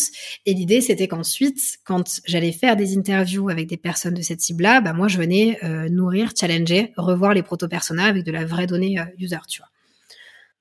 Ah non, je suis d'accord avec toi. Ça, te permet au moins d'avoir une base et de savoir à peu près où commencer à fouiller. Et à partir de là, de, de... Je, pense, je pense, tu vois, c'est ce que tu disais, avec les protos, les proto personas, tu as pas mal de, couches business et ça te permet de rajouter de la couche euh, humaine par-dessus. Et plus que cette personne, elle a l'habitude de dépenser son argent de telle façon, tu es là, tu fais Ah bah non, il y a toute la logique euh, psychologique qui est derrière que tu peux que tu peux rajouter dessus. Exactement. Et ce qui est intéressant avec les proto personas aussi, c'est qu'au final, vu bah, enfin, tout le monde bosse ensemble dans une même salle, c'est hyper chouette à faire. Et ça permet à tout le monde de se dire, ah purée, mais là, on sait pas. Alors ça, franchement, et tu vois, quand ils commencent à tous être un peu euh, pas d'accord sur, ah non, mais il est plus comme ci, ah non, mais il fait plus ça, et tu dis, ok, vous êtes pas d'accord, est-ce qu'on sait ou pas, du coup, ce qui se passe? Je pensais qu'on savait, on sait pas? Bon, ben, on va les chercher. Enfin, tu vois, donc ça, permet à tout le monde de se mettre d'accord sur le fait qu'on sait pas. donc c'est aussi, euh, c'est aussi intéressant là-dessus. C'est un bon moyen de se dire qu'on va faire de la recherche. Exactement. Euh, euh, quand tu as toutes ces conversations et tout ça, est-ce que tu essaies quand même de nourrir le débat aussi avec de la data? Tout à l'heure, tu disais que tu n'étais pas data analyst, mais est-ce que euh, tu vas quand même chercher les data analysts pour te nourrir de ça et avoir de la data qui va te permettre d'avoir plus d'informations sur tes utilisateurs Oui, oui, oui, oui. Euh, ouais, tu vois, quand je te dis je suis pas data analyst, mais c'est simplement parce qu'il y a des personnes euh, extrêmement euh, compétentes pour le faire et qui le font très très bien. tu vois, je te disais que je déteste manier les tableaux Excel, c'est toujours vrai aujourd'hui, hein, malheureusement. Donc oui, je, je, vais beaucoup solliciter les data analysts, beaucoup savoir qui gravite autour de la data, quel type de data on a, à quel moment. Enfin, est-ce que c'est des data, tu vois, produit, comportement ou pas? Est-ce qu'on a des outils qui sont plugués justement ou pas? Qu'est-ce qu'on peut aller creuser? Et, euh, et, tu vois, pareil, enfin chez Swile, pour un sujet en particulier, on a bossé euh, main dans la main euh, pendant quelques semaines avec un data analyst et ça a été juste ouf parce que en creusant quanti, quali en quasi parallèle, ça se répondait tellement et ça m'a tellement permis moi de pouvoir aller chercher des choses de manière beaucoup plus pertinente euh, sur des cibles mmh. aussi beaucoup plus pertinentes. Et, euh, et, tu vois, pour moi, le tableau, il est complet à partir du moment où tu as ce volet euh, quanti et ce volet quali. L'un va pas sans l'autre. Après, mmh. euh, les organisations produits, les organisations équipes, et tu vois, surtout quand tu es dans de la startup, scale-up, euh, potentiellement, Tu vois, tu as des, des boîtes qui aujourd'hui sont 150, il y a deux ans, ils étaient 7. Donc, tu sais pas si tu as une équipe, tu vois, tu sais pas si tu as des, encore des data analystes, il n'y a pas de user researcher, donc qui va arriver avant l'autre, tu vois, enfin, tout n'est pas parfait et c'est normal. Mais, mais c'est hyper cool quand tu, déjà, quand tu commences à avoir toutes ces compétences qui sont dans la boîte. Et avant ça, de savoir un petit peu, dans tous les cas, il y a bien quelqu'un qui a la main sur de la data, qui, et, et qu'est-ce qui peut être utile ou pas, tu vois. Donc, ouais, euh, évidemment, c'est trop bien de pouvoir capitaliser sur les deux. Euh, faire que du quanti, ça marche pas. Enfin, je veux dire, tu, tu, tu vas comprendre plein de choses. Enfin, tu vas identifier plein de choses, mais tu vas jamais comprendre pourquoi, euh, pourquoi ça marche, pourquoi ça marche pas, pourquoi, pourquoi ça churn, pourquoi, pourquoi il y a d'adhésion. Enfin, et si tu fais que du quali, tu vas jamais être certain euh, que ce que tu as creusé et qui te semble être très problématique est réellement très problématique, tu vois. Donc, euh, les deux vont largement ensemble.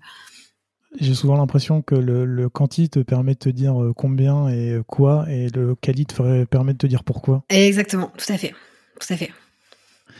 Euh, pour revenir sur les personas, une fois que tu as établi justement tous ces profils, etc., euh, ça te permet, j'imagine, de pouvoir recruter des utilisateurs pour faire des tests ou de la recherche comment tu fais une fois que bah, justement que tu as tes personas pour recruter tes utilisateurs? Parce que tu dois avoir je sais pas 5 6 personas différents. Comment tu sais euh, vers lequel tu dois aller? Pourquoi tu dois aller vers celui-ci ou celle-là? Euh, comment tu les recrutes etc Là-dessus, je pense que le, plus simple à partir de ça, euh, tu vois, l'idée c'est que tu as, mis en, avant des, variables de comportement. Déjà, se poser la question, est-ce que, est-ce que ces variables-là, on les a ou pas tu vois, à dispo euh, dans, dans, dans, notre connaissance euh, comportement euh, produit, que ce soit, euh, tu vois, par des outils justement ou, ou sur nos databases, etc. Donc déjà se poser la question, est-ce qu'on peut commencer à filtrer nos utilisateurs par rapport à, à ces comportements-là ou pas? Et sinon, faut passer par un outil assez simple, je fais des guillemets avec mes doigts. euh, assez, assez simple, mais enfin un peu chronophage, c'est vrai. C'est-à-dire que tu vas, tu as tes quatre personas, voilà. Euh, Sylvie, Jacques, Pierre et euh, Luc, hein, voilà. Et tu vas envoyer à une population d'utilisateurs cibles, donc je sais pas, un fichier de 500 clients pour commencer. Tu vas leur proposer de participer à des user tests. Ils vont te dire oui. Et ceux qui te disent oui, tu leur envoie un, un screening de recrutement, on appelle ça un questionnaire de recrutement de quelques questions, où là, tu vas vraiment pouvoir donc évidemment, c'est du déclaratif et donc évidemment, il peut y en avoir quelques-uns qui vont te mentir ou pas rentrer dans la cible euh, en pensant l'être. Hein, c'est sûr, on reste des humains. Mais c'est quelques questions que tu vas pouvoir poser en disant, bah, euh, je sais pas, euh, à quelle fréquence vous utilisez le produit, si c'est quelque chose qui peut être intéressant, pertinent et différenciant pour vous. À quel moment de la journée euh, vous l'utilisez. Enfin, tout dépend, par exemple, de, enfin, tout dépend des personas. Mais c'est ces quelques questions qui vont permettre finalement de, de, filtrer les utilisateurs à qui tu veux parler pour pour tes tests tes interviews, etc. Donc il y a une étape avant de passer au coup de fil, on va dire, mais ça permet de les filtrer par rapport à tes comportements. Donc toi, en fait, ce que tu fais, c'est que tu contactes, euh, on va dire sur une cible étendue de, mm. clients ou de prospects, euh, tu les contactes, tu leur envoies un questionnaire et en fonction de ces réponses, tu vas les choisir. Ouais, c'est ça. Ok, c'est intéressant parce que moi j'ai toujours pris l'habitude de fonctionner à l'envers, qui est de se dire je vais regarder dans mes bases de données, je vais d'abord faire un tri et je vais seulement contacter ces personnes-là ensuite. Ce qui fait que j'ai une population beaucoup plus restreinte ouais. dès le départ, mais je sais que c'est la bonne. Bah ouais, mais ah oui, alors après tout dépend, mais tout dépend de ce que tu cherches, enfin de qui tu cherches à interviewer, enfin interviewer, avec qui tu cherches euh, à parler, tu vois. Si tu as des comportements spécifiques euh, que tu aimerais trouver, euh, tu vois, je prends un exemple, un exemple tout bête euh, chez chez Swile quand on, enfin Launcher à l'époque, euh, on avait fait une, donc une grosse discovery sur la feature de commande groupée et on voulait parler à des personnes qui euh, qui avaient euh, arrêté d'utiliser la feature. Euh, comment tu fais pour savoir que dans les personnes que tu as dans ton fichier, est-ce que tous ceux qui n'ont pas utilisé le produit, enfin la feature depuis trois mois, sont vraiment des personnes qui ont eu une expérience déceptive Ou est-ce que c'est des personnes qui n'ont pas perdu leur carte Swile et qui de fait n'utilisent pas? Je dis n'importe quoi. Et, et, et si tu shoots, euh, si tu estimes que toute personne qui n'a pas utilisé depuis trois mois sont vraiment des gens déçus et ils ont churn, eh ben tu vas peut-être interviewer des personnes qui étaient juste parties en road trip pendant trois mois et qui n'ont pas utilisé le produit, tu vois. Donc c'est là où tes questions de, de comportement elles viennent jouer un rôle parce que tu vas savoir, enfin tu vas pouvoir poser la question sur ton screening, pourquoi euh, vous n'avez pas utilisé euh, parce que j'ai eu, euh, je sais pas, ma dernière expérience était déceptive, parce que j'ai trouvé mieux ailleurs, parce que parce que je suis partie en vacances, parce que j'y ai pas pensé. Tu je suis confinée depuis trois mois et donc du coup. Je Exactement. tu vois? Donc... Non, ok. je, trouve ça hyper intéressant de, de, de le prendre comme ça. J'y avais jamais pensé. C'est c'est pas obligatoire sur tous les sujets, mais euh, mais tu vois, si, si tu as besoin de te dire, euh, en fait, tu vois, c'est le temps que tu vas prendre à choper des gens en, passant par un questionnaire de screening. Tu vois, ça te fait une étape mhm. supplémentaire, donc c'est chiant. Hein, toute étape supplémentaire est chiante, mais derrière, ça va t'assurer que les six personnes à qui tu vas parler, 8, 10, 20, euh, ben, elles sont quand même normalement assez proches, ouais, très qualifiées de ce que tu cherches. Alors que si tu fais pas ça, bah peut-être que dans tes 10 que tu voulais euh, entendre qui ont churn et qui euh, sont déçus, et ben en fait tu vas avoir 8 personnes qui étaient qui avaient Covid et qui n'ont pas bougé de chez elles, tu vois. Voilà. Mmh. Donc et donc tu vas devoir interroger plus de monde au final pour arriver à tes cibles. Donc euh, voilà, l'un dans l'autre, ça peut ça peut aider. Mmh. On, en, on en revient à cette question de tu as le, combien et le quoi et après tu dois aller chercher un peu le pourquoi avant d'aller plus loin. C'est ça, tout à fait. j'ai encore quelques questions sur un peu tout, tout ce travail de, de, recherche. Il y, y, a deux choses qui, qui m'intéressent. C'est que dans, dans, le travail de, de user researcher, tu as quand même deux, deux, facettes qui sont, on va dire, le test utilisateur et la recherche exploratoire. Mm. Euh, on va commencer par la recherche exploratoire, si tu veux bien, comme c'est la, la, phase en amont. Que, comment tu t'y prends pour faire de la recherche exploratoire dans le sens où, euh, généralement, ça se joue sur des thèmes plutôt vastes? Comme tu le disais tout à l'heure, par exemple, c'est euh, on va créer un produit, qu'est-ce qu'on va mettre dedans, tu vois, c'est c'est des sujets plutôt vagues. Comment, euh, comment tu t'y prends pour essayer de, de, partir du bon pied et pas que ça parte dans tous les mmh. sens?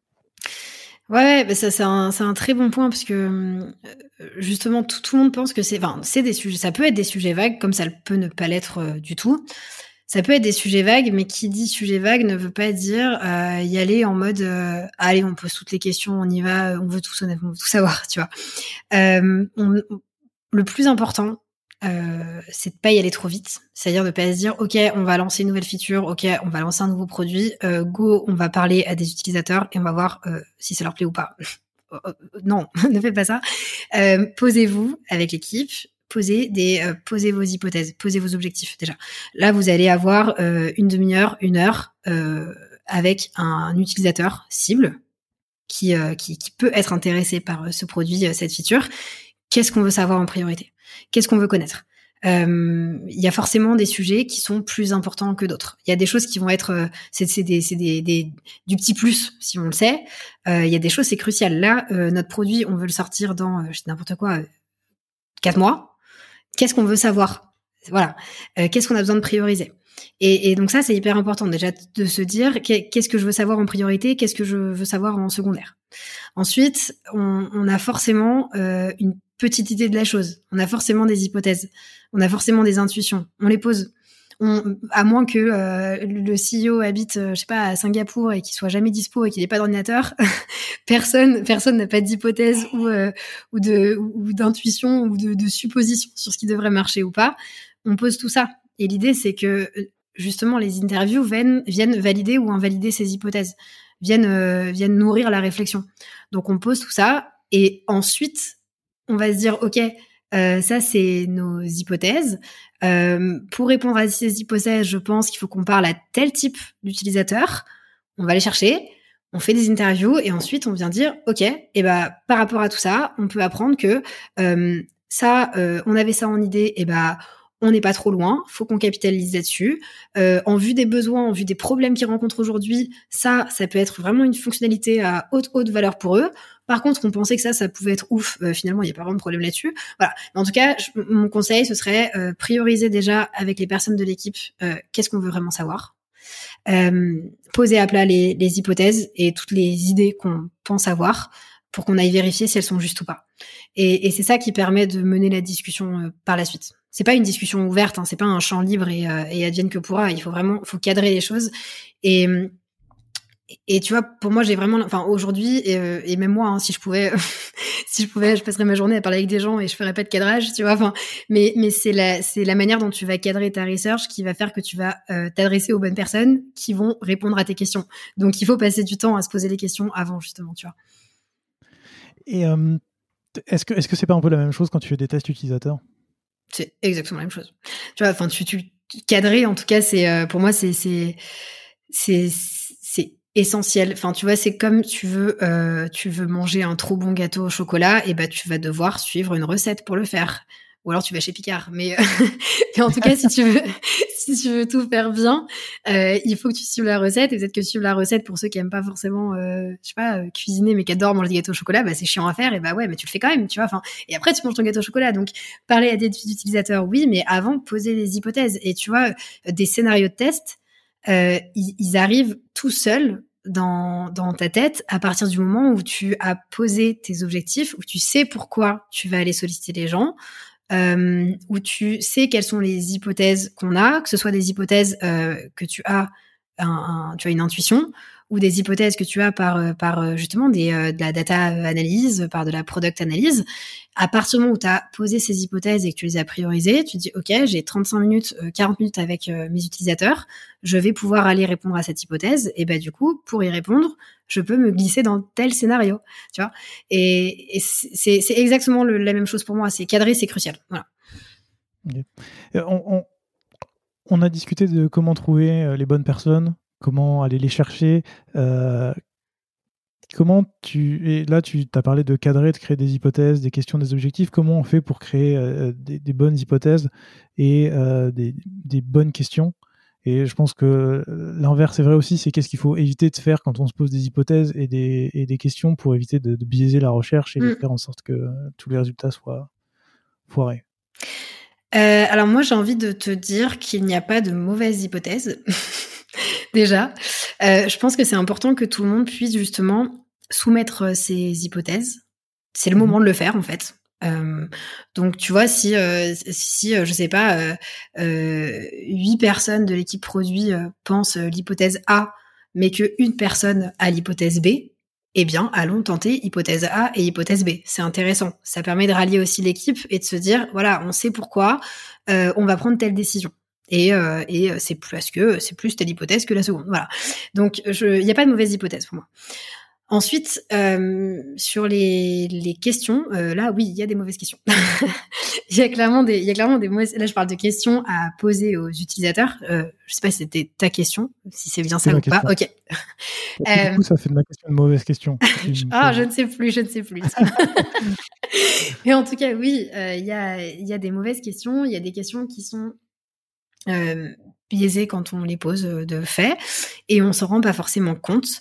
Euh, et, et, en fait, ce qui est assez marrant, c'est que maintenant que je fais, depuis que je suis user researcher, je, je ne biaise plus mes questions en les posant et ça c'est ouf, tu vois. Mais dans ma vie au quotidien, tu vois, tout bête. Mais par exemple, si si je te pose la question, tu tu l'aimes cette feature? Bon, alors, tu vas me dire, euh, enfin, je sais pas, tu vas avoir du mal à me dire euh, non, tu vois. Tu vas me dire, ah, je sais pas, si elle me demande comme ça, c'est que peut-être que je dois lui dire oui, tu vois. Mais tout bête. Mais si je te dis juste, euh, est-ce que tu l'aimes cette feature ou pas? Est-ce que ça, est-ce que ça, est-ce que ça t'a aidé à, à te déplacer Je sais pas. Est-ce que, est-ce que tu as, est-ce que tu as l'impression d'être arrivé plus rapidement à destination ou pas? Tu vois, tout mmh. bête, mais ce ou pas, euh, il permet juste à la personne de se dire ok j'ai le droit de dire ou pas en fait. Je, peux je peux choisir tu vois. Et, et, du coup dans chacune des questions que je vais poser à chaque fois à un utilisateur euh, soit c'est une question complètement ouverte typiquement comment euh, comment tu comment tu fais pour aller dans Paris intramuros? Tu vas juste me raconter hein, comment tu fais. Et, et sinon c'est toujours quelque chose ou pas. Parce que cette porte de sortie elle est hyper importante tu vois. Et ça c'est juste un petit tips. Et déjà si on passe par ça on, limite pas mal les biais. Ok. Euh, une fois que tu as fait toute cette recherche que tu as récupéré des insights comment tu les partages avec, euh, avec les gens? Et il euh, y, y, a une autre question que j'aimerais te poser aussi c'est que comment tu fais toi pendant ta recherche pour récupérer les insights des autres? Hmm. En fait, ma vraie question elle est plus globale, c'est comment vous partagez les insights? Parce que on le sait très bien, tu as le service client qui va récupérer des informations auprès des, des, utilisateurs, les commerciaux peuvent le faire. On a déjà parlé des data analysts qui, qui sont qui récupèrent un autre type d'informations, mais tu vois, service client, commerciaux, user researcher, généralement tout est orienté utilisateur et tu récupères des besoins. Toi, tu vas récupérer des informations s'il y a des hypothèses, mais eux, peut-être qu'ils ont déjà les réponses alors que tu n'as même pas besoin d'y aller. Comment tu fais pour partager et récupérer les insights de tout le monde? Gros sujet. ah oui. Gros gros sujet. Alors on a combien de temps? Gros sujet euh, et j'ai pas de j'ai pas de réponse euh, unique à te donner là-dessus. Euh, c'est un sujet phare cœur sur le dans le monde de la user research et dans le monde du produit. Hein. Dans tous les cas là, c'est cette question-là de comment tu centralises les données, comment tu l'utilises bien, quel que soit ton profil dans l'entreprise. Euh, il n'y a pas de recette miracle encore aujourd'hui là-dessus. Ça dépend beaucoup du niveau de maturité de l'équipe produit euh, sur euh, sur la sur la, la collecte d'insights, on va dire. Euh, ça dé... Tu peux tu peux faire euh, et je parle voilà imaginons que tu es dans une équipe où t'as pas euh, justement de d'outils euh, construits présent euh, d'outils internes qui te permet justement de centraliser, d'aller chercher, etc. Quel que soit l'outil, il y en a plein. Hein. Il y a du Dovetail, Aurelius, Notion, enfin, il y a plein de choses. Si t'as pas ça, tu peux faire comme je l'ai fait souvent, tu fais la fouine. C'est-à-dire que tu vas dans les, tu Slack tous les jours tous les jours, tous les jours. C'est-à-dire que, tu vois, notamment chez, euh, chez Swile, tous les jours, j'allais dans les, euh, les Slack des, euh, CSM sur les, différents, différentes cibles, des Customer Success. Je regardais, tu vois, je lisais, pas forcément pour répondre, mais je disais, si je voyais quelque chose qui était tombé, je là, ah, comme on l'a vu la dernière fois, ça, moi aussi j'ai eu des retours, etc., etc. Donc plus, tu y vas de toi-même et tu regardes un peu ce qui se passe partout. Après, euh, sur la manière de centraliser les insights, moi, je, j'ai le sentiment, mais je, je suis pas pareil, tu vois, je suis pas une experte euh, du sujet, euh, mais j'ai le sentiment que Notion peut déjà être un bon pas pour se dire, voilà un espace où vous pouvez aller, quel que soit votre produit, donner du poids à un insight, tu vois, en particulier, rajouter des insights, etc., etc. Euh, et après, et en en parlant surtout beaucoup avec d'autres personnes de la communauté, enfin d'autres user researchers, d'autres PM, euh, je commence à me construire une conviction tout de même aujourd'hui euh, que avoir un, outil qui centralise euh, toutes ces données, c'est difficile que ce soit autoporteur. C'est difficile que ce soit au bon vouloir de chacun d'être hyper bon sur l'outil et de l'utiliser exactement comme il faut pour que tout le monde soit d'accord et tout le monde s'y retrouve. Donc je pense que avoir, mais peut-être que je me trompe vraiment, hein, mais à, faire le choix de passer par ce type d'outil-là et vraiment d'avoir un outil qui permet de centraliser la donnée utilisateur, c'est faire le choix qu'une personne soit lead sur cet outil, tu vois, qu'il y ait un PM de ce produit. Et et, peut-être que dans des entreprises, ça fonctionne très bien, euh, qu'il y ait par exemple une équipe produit avec euh, plein de plein de, de, de PM, de PO, euh, de, de product designers euh, et, et, des markets et des machins et plein de trucs. Et, et peut-être que ça existe, qu'il n'y ait pas besoin de lead sur euh, sur cet outil-là pour que tout le monde l'utilise hyper bien, tag hyper bien les sujets, ramène bien les insights, pense toujours à le faire, etc. Je, je, je pense que ça peut être compliqué quand même. Donc je je ne sais pas aujourd'hui s'il faut se dire faut absolument qu'on ait cet outil-là, type un Dovetail, parce que c'est ouf et que du coup ça permet d'avoir la donnée à dispo. S'il y a personne pour euh, pour être un peu le maître de tout ça et, et rappeler les, gens à l'ordre et les chauffer et les motiver à, à bien faire les choses, je sais pas si ça marche ou pas. Tu vois, je ne pourrais pas te dire encore aujourd'hui. Non, non, mais je, je pense qu'il n'y a pas de, de, bonne réponse. Je pense qu'on a, on est tous confondus un peu plus ou moins au même problème et qu'on essaie de, de, plus ou moins réussir à trouver euh, comment, comment faire en fait pour réussir à, allier tout ça et à faire que tout le monde travaille ensemble et que tout le monde puisse euh, donner le, bon niveau d'information à chacun. Mais tu vois, c'est trop bien. Et en fait, euh, mais peut-être que je me plante, mais tu vois, j'ai, c'est génial, c'est juste ouf qu'on en parle de plus en plus, et c'est euh, génial que de plus en plus d'entreprises se disent ah, ce serait trop bien qu'on soit équipé d'un d'un truc, d'un espace dans l'entreprise où on a toutes les données utilisateurs. Mm. Bah, trop bien. Mais en fait, j'ai l'impression qu'on a presque loupé une étape en France où on est passé du néant, tu vois, de, du pas de recherche, euh, etc., à ouais, on va avoir un super outil qui va tout centraliser. Et, et du coup, on n'a peut-être pas tout coordonné à l'intérieur pour réussir à, à, tu vois, à, poser tout ça de manière euh, stable. Donc, mm. j'ai l'impression que parfois on met un peu la charrue avant les bœufs. Et, et tu vois, même pour te donner un exemple hyper concret. Euh, c'est pour ça que je dis que tu vois, je suis pas experte et moi j'apprends à fond sur le sujet. Euh, tu vois, chez chez chez Itch, il y a y a un an du coup, en mars dernier, donc on a fait cette grosse discovery et puis on avait décidé de de de, de centraliser les insights sur sur euh, Airtable. et, et tu vois, je pense qu'on n'a pas assez bien cadré tout ça. Je pense que j'aurais pu faire mille fois mieux sur mais sur plein de choses, hein, notamment sur le choix de l'outil. et, et là, on va essayer de challenger ça au max et de se poser les bonnes questions pour savoir quel est le meilleur moyen de pouvoir justement euh, mettre à dispo euh, mettre à dispo la donnée et que les gens aient envie d'utiliser et envie de, la répertorier, etc. Donc peut-être pas forcément mettre la charrue avant les bœufs et ouais vraiment se poser les questions de, de quoi on a besoin, euh, qui va l'utiliser, qu'est-ce qu'il recherche, etc., etc. Tu vois, il y a ouais, le cadrage quoi, comme d'hab, cadrage, cadrage, cadrage. Ouais. Ouais, je te rejoins vachement là-dessus sur, sur la nécessité de cadrer, d'avoir quelqu'un qui, qui, gère ça. Moi, je le vois dans, dans, dans ma boîte, c'est surtout les PM qui font ça, qui, mm. ont, qui ont, un outil qui s'appelle ProdPad ouais. et, euh, et euh, elles vont récupérer les informations du CS, qui va, qui, elles vont créer des, tickets dedans. Parfois, quand on fait des interviews, comme on est toujours ensemble, elles vont créer des tickets. Et en fait, ce qui fait que des fois, quand on arrive sur des sujets de type ah ben on va refaire ça ou on va réfléchir à ça, c'est ah attends, il y a déjà ça, ça et ça qui sont remontés. Et ce que tu disais un peu tout à l'heure ça va soit nous donner des hypothèses, soit commencer à nous demander, OK, est-ce que c'est un retour parmi un retour ou est-ce que c'est un retour qui cache l'iceberg enfin c'est le sommet de l'iceberg? Et, ça. Euh, et en fait ce qui est en dessous c'est euh, des dizaines de personnes qui, qui, ont le même problème et qui nous l'ont jamais dit ouais et non exactement exactement euh, comme tu es comme comme es freelance j'imagine que toi à la fin tu as, quand même un un rendu à faire. Et puis même quand, quand tu fais de la recherche, il y a toujours un rendu à faire pour expliquer aux gens comment c'est, euh, ce qu'on a découvert, comment ça se passe. Mm. Toi, comment tu fais pour, euh, pour donner, pour rendre quelque chose de, une recherche de digeste Parce que ça peut être des, tonnes de pages, des slides PowerPoint. Enfin, tu vois, il y a 15 000 façons de le faire. Comment tu fais pour que ça soit à la fois euh, concis et pertinent? Ouais. Pour moi, il y a deux choses, tu vois. Il y a comment tu rends ta slide digeste euh, parce qu'il y a des personnes, enfin tes moi je, passe tout de même, tu vois, sur de, de la Restit euh, Discovery un peu euh, un peu fat, tout ça.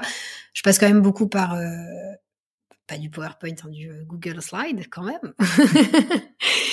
donc déjà comment tu rends ça digeste, c'est un premier point. Et il y a aussi comment tu donnes envie aux personnes de t'écouter et et ça c'est autre chose, tu vois. Il y a cette notion de storytelling et euh, qui se reflète aussi finalement dans tes slides derrière. Moi, il y a, y a un truc, et c'est marrant parce qu'au final, tu vois, euh, enfin, chez, chez Swile notamment, j'ai fait plein, enfin, en neuf mois, je crois que j'en ai fait 27 ou 30 des research, donc c'est euh, beaucoup. Ouais. Et avec plein, plein de teams différentes. Et euh, tu vois, la manière dont j'introduisais à chaque fois mes, mes restites, au final, il y avait certaines personnes, certains profils qui parlaient pour moi en disant on sait, tu vas pas être sympa, t'es pas là pour être sympa, on n'a pas le temps, non non.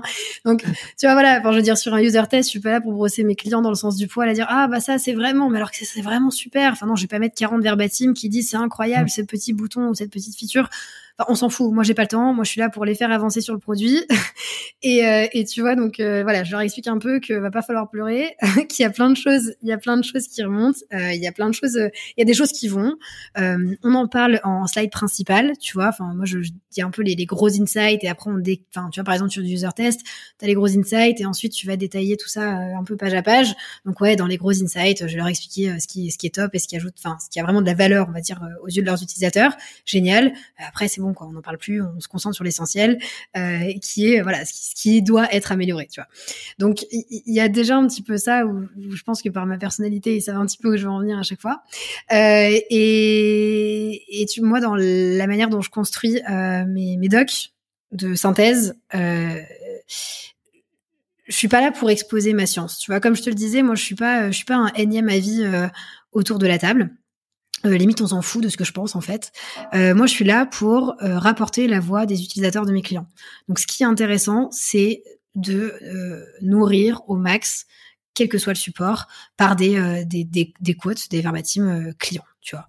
Et c'est ça qui a du poids. Et au final, mais je veux dire, on peut s'arrêter, euh, on peut s'arrêter 15 minutes sur une slide. C'est pas sur ce que moi je raconte, hein. c'est, sur les petits verbatim que je peux avoir dedans. C'est ça qui a de l'impact, tu vois. Euh, ce que je, ce qu'on faisait aussi pas mal à l'agence, euh, je l'ai pas fait depuis, mais on, on faisait beaucoup de clips vidéo, tu vois. Euh, sur du user test notamment, au moins t'arrives et, euh, et je pense que c'est un outil très très fort pour convaincre, tu vois, je sais pas, un, un, un CEO, quelqu'un, euh, tu fais un clip de deux minutes avec le, le best-of des moments les plus complexes, on va dire, sur la nave. Ouais, franchement, enfin, voilà, c'est hyper parlant. Et, et, et tu vois, enfin, juste on fait parler, enfin, on, discute en tant que user researcher avec des personnes, des problèmes qu'ils rencontrent sur le produit ou dans la vie ou autre. Euh, c'est ça qu'il faut mettre en avant. Voilà, Moi, je suis pas là pour faire une thèse de ce que j'ai compris. Quoi, c'est ça, on s'en fout. Donc euh, c'est beaucoup ça et, euh, donc euh, ouais autant sur les docs que je laisse. donc en fait pour moi c'était plusieurs. Enfin il y avait le moment de la restitution où, donc part très fort du storytelling avec une présentation quand même avec beaucoup beaucoup beaucoup de verbatim qui viennent étayer les propos que j'apporte. Ensuite, je, partageais ça avec les, vraiment les key insights sur le Slack que j'avais créé, donc euh, User Research, tu vois, notamment euh, chez Swile, et je le repartageais sur les autres Slack euh, des équipes qui pouvaient être intéressées de près ou de loin, tu vois, en leur disant mais on s'en parle quand vous voulez, etc., etc. Euh, et après, euh, tu vois, enfin, c'est le, le, le, genre de, de sujets qui peuvent très vite retomber, euh, notamment sur des, des rituels. Enfin, tu vois, weekly research. Euh, on a l'impression quelque chose qu'on n'a pas fait. Ah bah, allez regarder ce qui se passe là, etc., etc. Et au final, ce qui me rassure pas mal, c'est de me dire que, tu vois, je continue à discuter pas mal avec certaines personnes de, chez Swile et, euh, et, ils utilisent encore certains des supports, donc je me dis ça fonctionnait assez bien, donc c'est cool. Mais, euh, mais ouais, pour moi, c'est quel que soit le support, faire parler les users, c'est c'est vraiment la matière, la matière naturelle, brute, qui est intéressante. L'analyse ensuite, mais c'est vraiment la matière brute qu'il faut qu'il faut garder en tête aussi, je pense. Ça t'arrive aussi parfois de faire des recherches sans discuter avec des utilisateurs? Je pense principalement à l'analyse de, de, de, vidéos, par exemple, comme Hotjar ou des éléments comme ça. Est-ce que euh, c'est quelque chose que. Euh, je sais pas, par exemple, on peut se dire si on veut mettre en place de la recherche utilisateur dans une entreprise, c'est la step 1. Alors oui, tu n'auras pas de verbatim dans ton compte rendu, mais en fait, tu pourras te rendre compte qu'il y a des problèmes à certains endroits. Est-ce que c'est mm. une première étape Est-ce que c'est quelque chose euh, ou faut tout de suite passer à la suite? Qu'est-ce que tu en penses? Non, c'est franchement c'est une première étape. C'est déjà c'est déjà hyper bien. Tu vois, pour moi, toutes ces analyses, ces recordings, enfin screening recording, etc. C'est un peu comme, enfin c'est comme du quanti. Tu vas comprendre du quoi. Tu vas dire oh putain, elle a galéré, il a galéré euh, à tel et tel et tel endroit. Oh il y a un pattern. Euh, là c'est marrant. Euh, il, il stresse toujours quand il y a sa pop-up qui arrive. Tu vois, enfin Enfin, ils ont l'air de stresser en tout cas parce que parce qu'il a ferme et qu'il retourne en arrière et qu'il reprenne du début, tu vois. Donc ça ça donne déjà des des, des billes. Euh, donc euh, non, franchement, c'est déjà une première étape. Je pense qu'on peut rester pas suffisant. Pas suffisant parce qu'au final, tu vas dire bon bah je sais pas, là ça a l'air de stresser les gens, mais qu'est-ce qui est attendu? Pourquoi c'est stressant? Euh, Qu'est-ce qui fait qu'il retourne en arrière? Est-ce que c'est juste la pop-up? Est-ce que c'est parce qu'il y a un manque de réassurance autre part sur la page? Est-ce que c'est, enfin tu vois, ça peut être plein de choses. Ouais. En fait, c'est un bon élément pour appuyer les verbatims que tu vas avoir ensuite. Ouais, tout à fait. Et, euh, et, et, tu vois, le, le, screen recording, ce qui est cool, c'est que moi, j'en faisais beaucoup, beaucoup d'analyse aussi. Enfin, beaucoup, beaucoup. Ouais. Je pense qu'il y a, je, tu peux t'en, tu peux t'en tourner euh, quand même un bon nombre, tu vois. En Indéfiniment, fait, ouais. Ouais, et, et en fait, il y avait, il y avait des moments clés, tu vois, encore une fois, notamment euh, chez Swile, euh, il y avait des moments clés quand même dans le mois euh, pour pour les RH par rapport à la gestion des TR, des titres resto. Et donc, c'était intéressant pour moi d'aller regarder, tu vois, sur ces moments clés, qu'est-ce qui se passe, tu vois, qu'est-ce qu'elles font sur la plateforme, euh, etc., etc. Et, et donc, euh, franchement, c'est une, c'est une première pierre et c'est même une, une, bonne pierre déjà à partager aux équipes et à dire, euh, ouais, allez jeter un petit coup d'œil. Euh, regardez ce qui se passe. Euh, Peut-être, ah bah, vous voyez, c'est le sujet qu'on a abordé la dernière fois. Euh, donc oui, on a vu 5 utilisateurs, c'était pas beaucoup. on avait ça, et bah là, regardez, il y a 20 records qui montrent la même chose. Il y a vraiment un axe à creuser. Enfin, donc c'est une très très bonne combinaison avec du Kali, et c'est déjà un, un, très très bon pas franchi de d'intégrer ça d'intégrer ça quoi et de prendre du temps pour les regarder et le problème c'est que ça prend c'est très chronophage quand même d'avoir ce type d'outil mmh. je, je confirme ouais euh, J'ai une dernière question pour toi. Mmh. Euh, tu as commencé à faire du, du, freelancing en janvier 2020. Ouais. Donc on va dire que deux mois après, euh, rencontrer des utilisateurs physiquement, c'était mmh. mort. Ouais.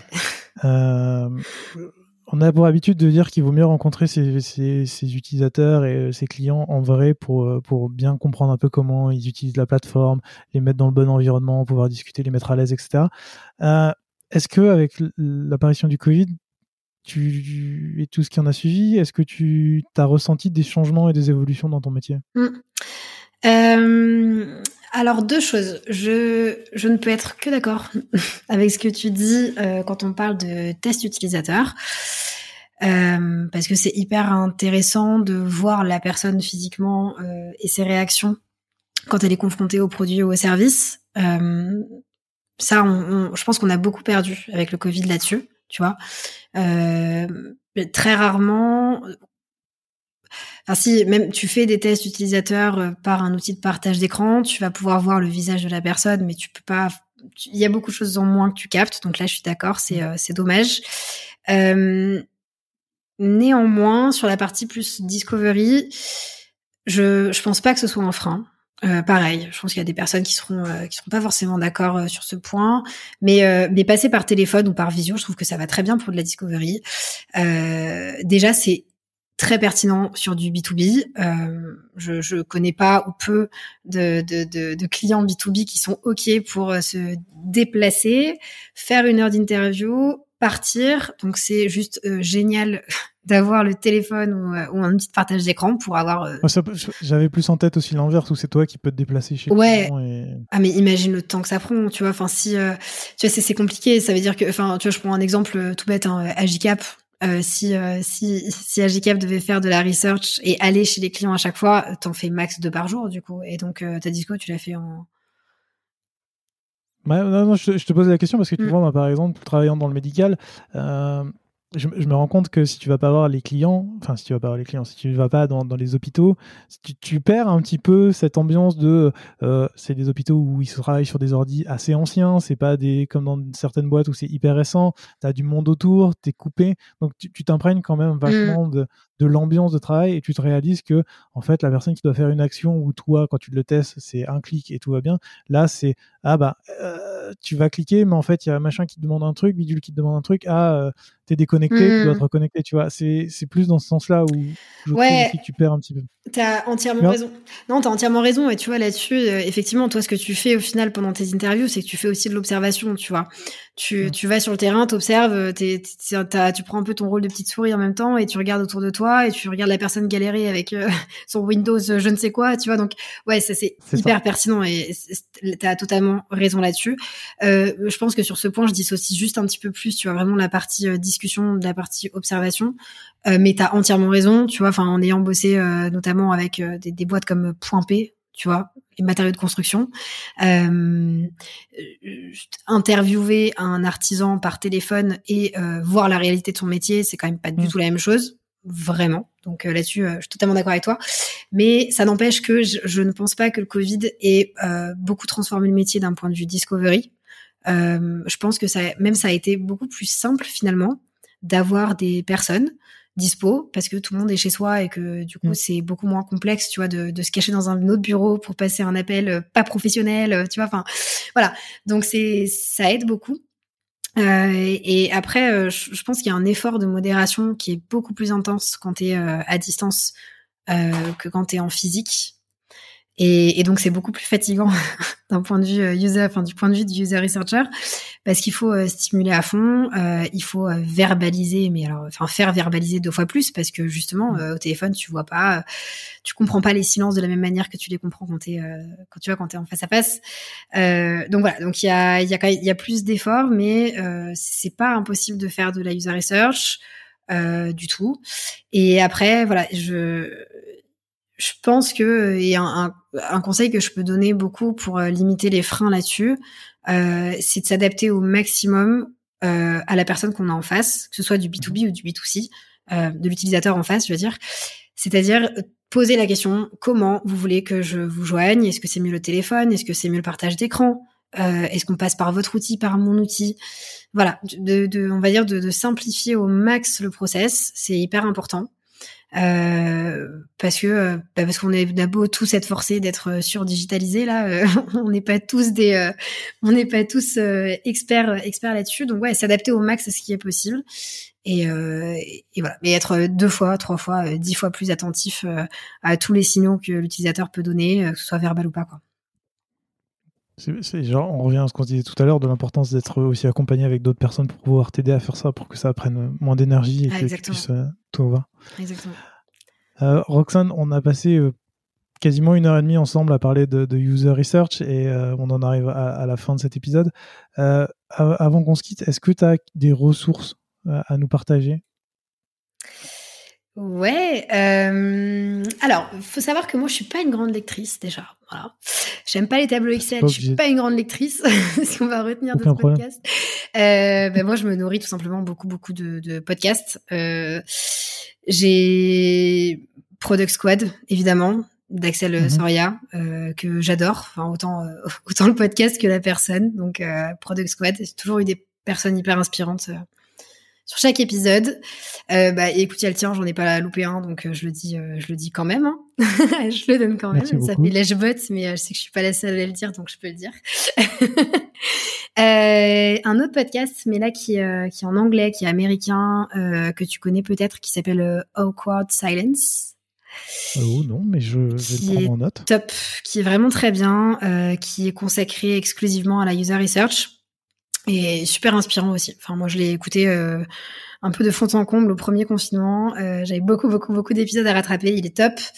Euh, et après, d'un point de vue un peu plus, euh, pas forcément design, toujours sur du podcast, mais des choses qui m'inspirent à fond. Euh, Génération Do It Yourself, euh, Phoenix, l'échec mentionne très bien. Je sais pas si tu connais, mais hyper inspirant.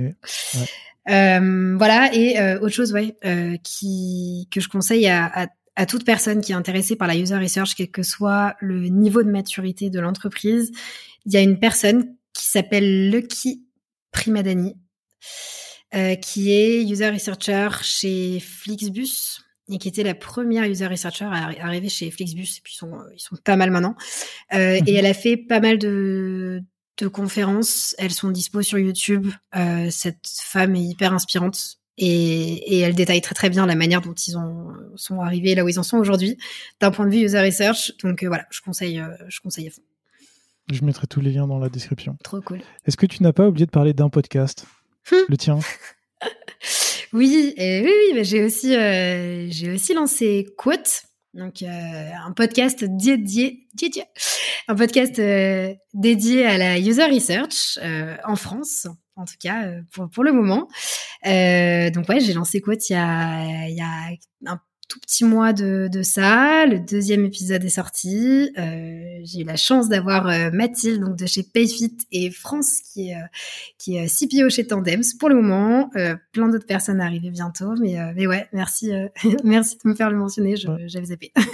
Ouais, Je t'en prie, je mettrai aussi le lien dans la description pour les Trop gens cool. qui veulent aller écouter tes épisodes. Roxane, s'il y a des gens qui veulent te contacter, on les renvoie vers quelle plateforme? LinkedIn, euh, LinkedIn, je réponds, je réponds hyper vite. Je suis tout le temps connectée dessus, donc euh, Roxane Lacotte, vous me trouverez euh, facilement. Ouais, Je mettrai ton profil aussi dans la description, comme ça, Cool. ça sera beaucoup plus simple. ça roule. Et ben, en tout cas, merci beaucoup pour le temps que tu m'as consacré, Roxane, et tout ce que tu nous as appris. Et puis, à très bientôt. Bah, je t'en prie, merci beaucoup à toi, c'était trop chouette. Merci. Ciao, Salut. ciao, salut. Merci d'avoir écouté cet épisode jusqu'au bout. Si vous l'avez aimé, n'hésitez surtout pas à vous abonner sur votre application de podcast préférée. Vous pouvez aussi mettre 5 étoiles sur Apple Podcast, c'est ce qui m'aide le plus à faire découvrir l'émission. À très bientôt.